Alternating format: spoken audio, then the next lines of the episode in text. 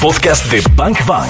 Oye, no, sí, necesitamos educación alternativa y hoy viene a Bang Bang, nada más y nada menos que Ju de Yoguitos Latinoamérica.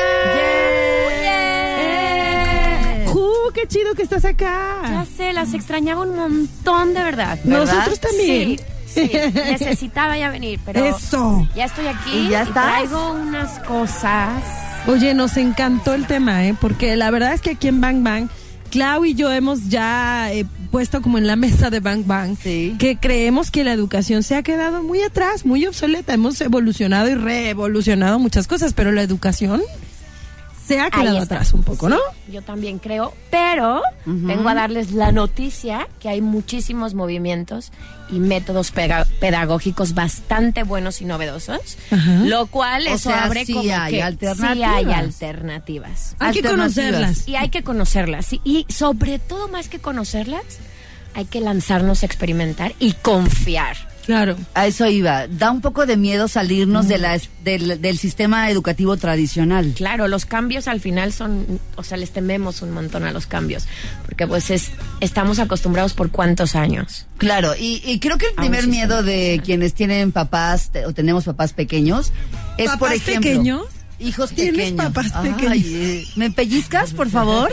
Necesito educación Que en algunos casos a veces son papás. Sí. No, bueno, pero. Bueno, sí. Sí. Pero en este caso no, no. I- iba a decir quienes tenemos hijos, Hijos pequeños. pequeños. Claro. Y bueno, un miedo que a mí me pasó fue, eh, al final, yo decía, al final va a salir a un mundo que es así, ¿no? Y a lo mejor lo meto a un sistema educativo diferente en donde le van a enseñar ciertas cosas y ciertos procesos, etcétera, etcétera, pero va a salir a un, a un sistema que es así. ¿No? Claro, Y claro. entonces me daba un poco de miedo que mi hijo se enfrentara al sistema que es, entre comillas, así. Claro, de hecho, eh, yo creo que es una de las primeras cosas que la gente piensa. Ajá. O sea, ¿le van a enseñar realmente a mi hijo en esta escuela? Le van a dar las herramientas que necesito, pero luego también viene el de, ¿tendrá el título para entrar a la universidad certificado? Que estamos Wow. acostumbrados a el certificado, ¿no? ¿A quién nos valida nuestro trabajo? Pues me lo valido yo sola. Valido yo por mi trabajo, no un diploma, una firma o un sello. Entonces es como que... Ay, está, está, es un está, fuerte. Sí, es sí, es un bazucazo, ¿eh? Porque bueno, hay gente que tiene un gran expertise en algún momento de su vida, ¿no? Pero su expertise habla por él mismo y entonces las puertas de muchas empresas se pueden abrir para una persona así.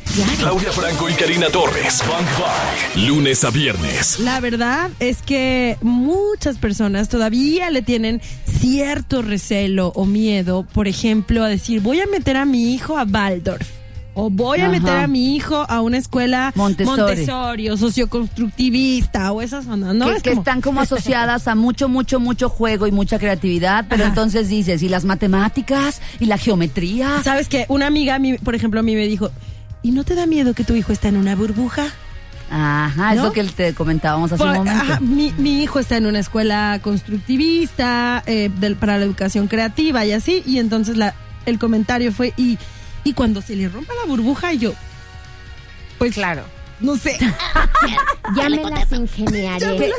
¿Cuáles son Ya estas seré opciones, creativa, yo- mandarina? Yo creo que hay muchas opciones y aquí en Guadalajara pues tenemos la clásica que es Montessori, que hay en todos lados y que en muchas se aplica y en otras tantas no. Entonces, por un lado bien, porque también todas estas escuelas a veces parecen como muy cuadradas. O sea, que no se salen del lineamiento, del reglamento de, por ejemplo, Waldorf, Reggio Emilia. eh, esa no la conozco. Reggio Emilia es maravillosa y es, eh, es una escuela italiana que todo se aprende a través de las artes Mm. todo es a través de las artes. De hecho, eh, hay escuelas que adoptan un poquito. Yo creo que muchas de las de las pedagogías alternativas las adoptan muchas es- muchas escuelas, pero no las trabajan como a fondo. O sea, es como una pasadita. Ah, bueno, vamos a hacer esto de esta escuela. Ahí vamos a hacer esto de otra escuela. Pero no como sistema. Pero no como Ya. sistema, exacto. Esta Entonces, otra, da la un poco de apertura. Perdón, ¿es diferente a la del Suzuki? Suzuki sí, también es diferente. La Suzuki es con música, Música ¿no? solamente, ajá, exacto. Y Reggio Emilia, por ejemplo, trabaja a través del cuerpo, pero por ejemplo, pintan con las manos, con los pies. eh, es una de las que más trabaja como la creatividad del niño. Y es que lo que se estimula, o sea, cerebralmente lo que se estimula a partir de manos y pies, por ejemplo, a ciertas edades, porque ya uno a esta edad, ¿verdad? Que va a andar ¿Qué va a estimulando. Bueno, otras cosas, otras cosas. Oye, este... ¿Vieron mi silencio? Sí, sí, pero sí. nos encantó tu Ay, silencio ay, y ay, seguramente Es que estaba pens- radioescuchas también. Estaba pensando y ya se me fue el que estaba pensando. Pueden continuar, gracias. Por ejemplo, hay escuelas del bosque que aquí tenemos un par. ¿Cómo y del que estas- bosque? sí, que están como inmersas en un espacio como abierto. Era un poquito así, educar era un Ah, poquito claro. así. sí, Ajá, sí, recuerdo. Educar era así. Y tenemos unas cuant- o- o- un par más pequeñitas Mm. eh, que están como en el bosque. Y esto, claro, las dinámicas que son en grupo son muy pocas. El resto del tiempo los niños exploran en la naturaleza. Bang Bang. Disparando. Información que necesitas. ¿Qué has visto tú? O sea, este tipo de escuelas que tienen un sistema diferente al sistema tradicional de exámenes, tareas, deberes, eh, eh, matemáticas así, geometría así, etcétera. O sea, estas escuelas que son diferentes, ¿tú qué has visto, Mandarina? sorprende mucho los niños que te hablan de diferente manera, te hablan con mucha más conciencia y sobre todo que deciden. Porque normalmente es como, bueno, no me interesa tu opinión. Estas escuelas y todos estos métodos educativos, va- lo que hacen muy importante es que validan lo que siente el niño, sus necesidades y lo que opina. Porque normalmente es como, ay, mira, no me importa lo que pienses, esto se va a hacer porque soy tu madre. O no me importa lo que quieras hacer, En porque ahorita escuela, en esta escuela tenemos que hacer esto. O porque la directora, por ejemplo, el, o bueno, la Secretaría de Educación Pública manda que tenemos que cumplir con este programa y es que las maestras van a tope, o sea, van súper en friega queriendo terminar el programa, pero no se detienen a escuchar qué es lo que los niños necesitan. ¿Cuáles que son, no? justamente ahí vamos. Ajá. ¿Cuáles son las necesidades de los niños? Ser validados. Sí, claro. O sea, y no solo de los niños, ¿eh? Nosotros, por ejemplo, hablamos de Oye, niños pero espera, espera. a 0,99 años. Qué fuerte. O sea, dice, la, la necesidad número uno del niño es ser validado. Con la prisa de las maestras para cumplir un sistema, lo que menos ocurre es Es ponerle eso. atención, validación, observarte, sentirte, etcétera, pues porque está la prisa de, de- del programa. Claro, claro. Y luego otra es, por ejemplo, la autonomía, que es tener libertad y espacio para hacer lo que en ese momento le apetece hacer. Y no es que al niño, es que es muy chistoso porque otras de las creencias es de que el niño lo vas a dejar y va a ser un destrozo. Sí, sí, sí, lo pensaba. Ujú, claro. ¿Sabes? Esa es otra creencia. El niño no le des indicaciones y va a ser un des. Ajá. Ajá. sí, sí, Pero sí. en realidad los niños actúan desde otra conciencia. ¿Desde sea, cuál? Desde un poco de, si les pones materiales, ellos van a crear e imaginar. Por ejemplo, eh, una de las frases importantes que traigo mucho en la cabeza es, cuando un niño lo pones a dibujar, el niño no dibuja lo que tú quieres, no dibuja lo que le pidan, dibuja su mundo. Claro. Sí, son maravillosos sus dibujos. Sus Sí. dibujos. Y sin, y a, a cuántos niños no les gusta dibujar? O sea, es como una A de las cosas más increíbles, ¿no? Y dibuja porque desde su dibujo es algo que no tiene juicios. Wow. Y que no tiene juicios de la mamá, del adulto, del eh, Maestro. de la maestra, de, ah, no, por ejemplo, la clásica, no te salgas de la rayita. Sí. Y el niño realmente, la niña, dibujan porque es su mundo. Y se salen de la rayita. Y se salen de la rayita y es válido. Entonces también Y vayamos su, un y poco- su abeja es morada. y su ¿no? abeja es morada y su Y sol es ¿no? Su azul. elefante tiene orejas azules. Es y- que eh, yo, yo leía en un libro que de los asesinos de la creatividad de los niños. Claro. es- Y, y leía que, por ejemplo, cuando estamos chicos y nos dicen, vamos a replicar, ya te ponen una imagen, ¿no? Por ejemplo, este árbol, esta casa y ta, ta, ta, ta, ta. Y entonces les empiezan a imponer un poco a los niños cómo se debe dibujar un árbol. Claro. De qué color es, cuáles son sus formas. Todos las dibujamos ¿no? iguales. Todos las dibujamos iguales. Y si llega un niño y le dice, toma maestra, ¿no? Y el árbol es distinto, la reacción natural sería, eso no es un árbol. Y el niño dice, pues sí es un árbol. No, Claro, no es, claro. porque yo te dije que el árbol es así. Ahí a mí, por ejemplo, en, en yoga es muy clásico que cuando llega la gente eh, a, a clases de yoga, pues esperan que el niño haga un árbol eh, que es en un pie, con el- la otra planta de tu pie arriba de la rodilla, con las manos juntas y las manos por encima de tu cabeza, ¿no? Y entonces los niños inmediatamente dicen, se tiran al suelo y dicen, maestra, el mío es un árbol caído. ¡Los amo! Y es como, wow, o sea, imagínate. Y te lo dice de Y me verdad. lo dicen así. Imagínate si yo a ese niño le digo, no, la Claro. postura del árbol No, es pues no. esta. Y no te salgas de ahí. Ocurre lo mismo con el no te salgas de la rayita, no te el salgas árbol de la es rayita. así. Entonces, o sea, es como, ¿en qué momento podremos abrir el panorama para una nueva educación? Y aquí la onda es el equilibrio, ¿no? O sea, Claro. lo ideal sería el equilibrio. Bang Bang. Eh, estábamos hablando con Ju Ortega de Yoguitos eh, a- acerca de las necesidades básicas en la infancia. Ajá. Oigan, ya no se rían de mí. Entonces, eh, yo- eh, Ju nos decía que la primer necesidad es la validación. Y supongo que con base en esas necesidades se tendrían que diseñar los nuevos sistemas educativos. Ese es un bazucazo mío, ¿verdad? Es un súper bazucazo. Pues yo, en- yo entendería que sí, ¿verdad? Mira, Mira. no, sí, la, la onda de la síntesis Sí se da. te da, pero se te da. Entonces, Ju, a ver, ¿cuáles son las otras necesidades? Pues miren, autonomía, elección, libertad, espacio y validación. A ver, otra vez. Autonomía. Ok. Diversión, la estimulación y el movimiento son básicos. Básicos. Interdependencia, que es la empatía, la comprensión y la aceptación. Y eso tiene que ver mucho con validación, aceptar sus emociones. O sea, estás aceptándolo como es. Claro, estás claro, reconociendo su ser. Claro que nos pasa muchísimo el ver de, eh, por ejemplo, en las escuelas, es que este niño no aprende sentado. No, pues es que hay niños que aprenden en movimiento. Sí, la verdad que sí. Pero entonces, claro, para instituciones educativas, pues lo primordial es que el niño esté sentado, que se quede quieto, que no Porque se no hay tiempo, no que hay no tiempo. opine, que ta ta ta, ta ta ta ta ta ta ta ta. Pero Oye. entonces cuando aceptamos que el niño aprende en movimiento o aprende cantando o aprende dibujando justamente o aprende haciendo yoga, por ejemplo, también. Entonces no necesariamente tiene que ser como el, el mismo currículum para todos, como el mismo sistema educativo para todos, que Ay, también los- es como el, el gran problema de la educación, ¿no? Que creen que todos somos iguales. Y entonces nos educan para qué? Pues para eh, estar como en la misma línea todos. Entonces tú no te me salgas un poco del guacal. Ahí la observación es súper importante, ¿no? La observación de cada uno de nosotros como padre para saber ¿Qué cómo talentos? nuestro hijo. Claro. ¿No?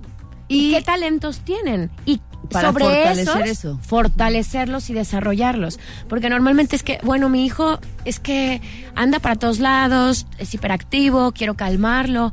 A ver, ¿quieres cambiar su naturaleza o mejor que aprenda a gestionarla?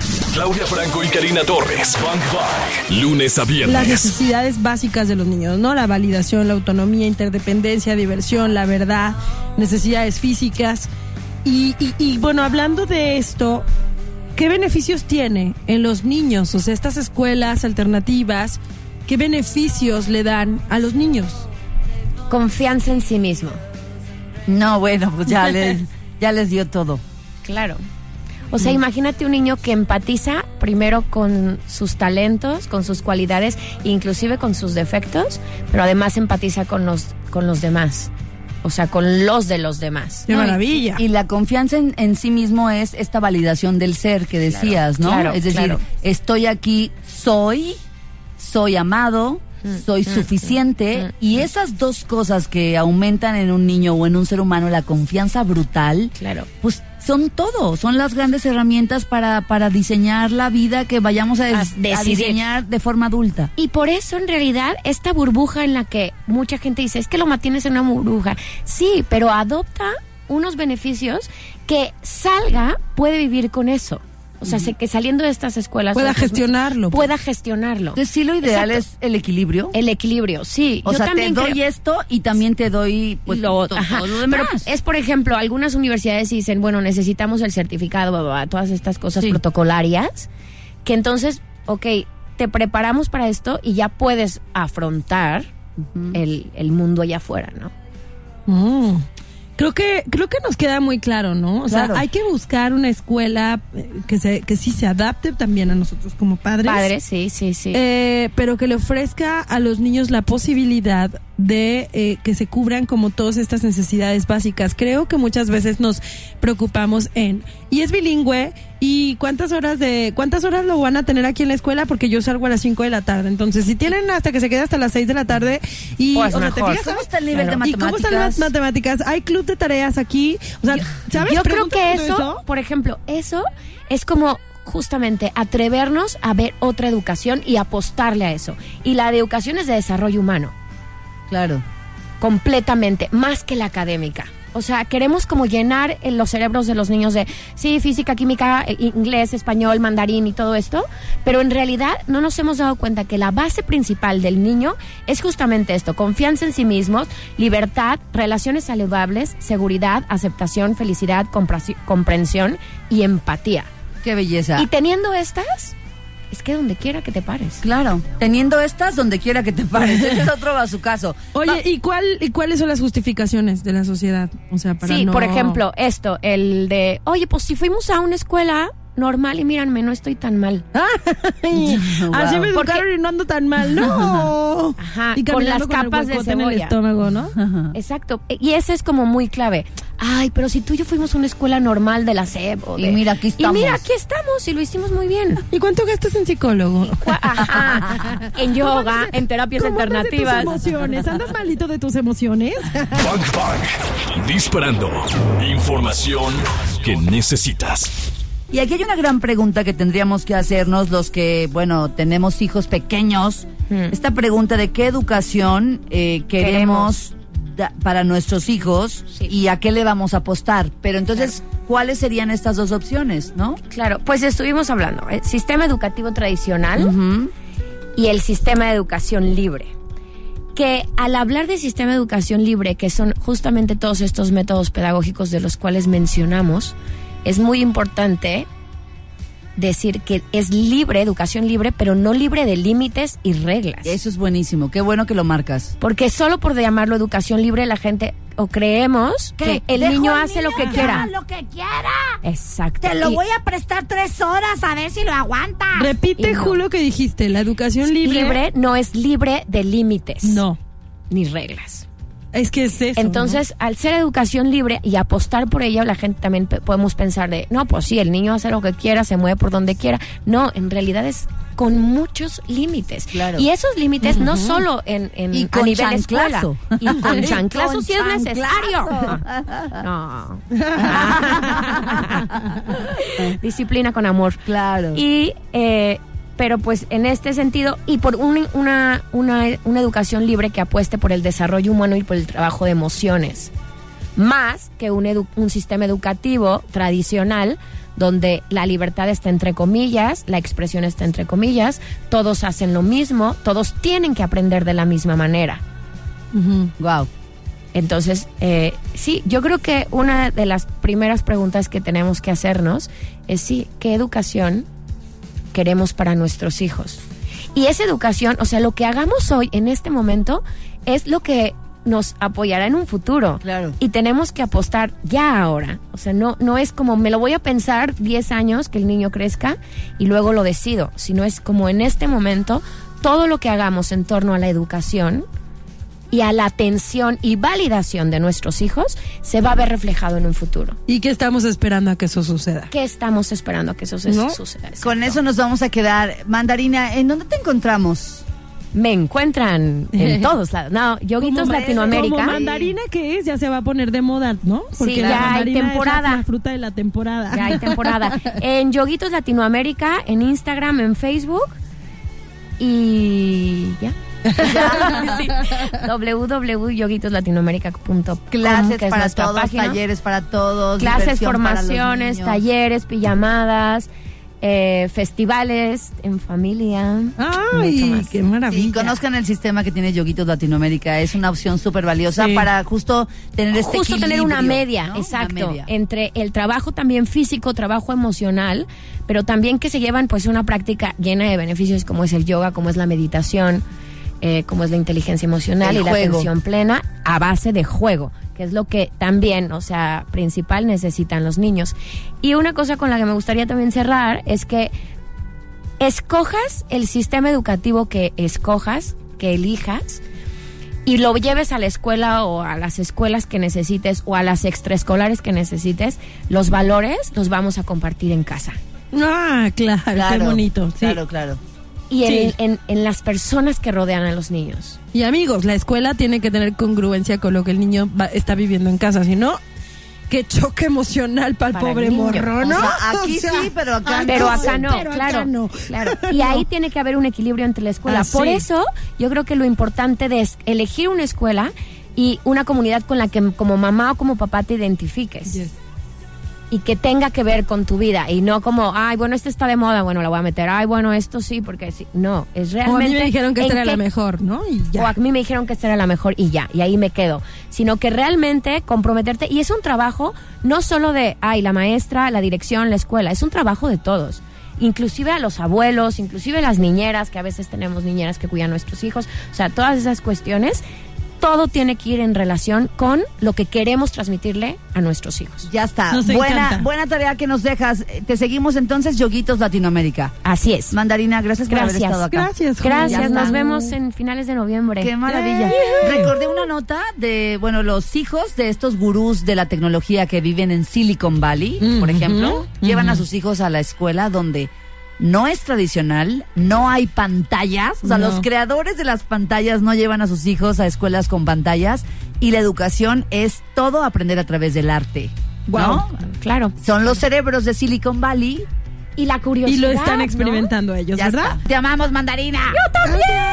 El podcast de Bank Bank.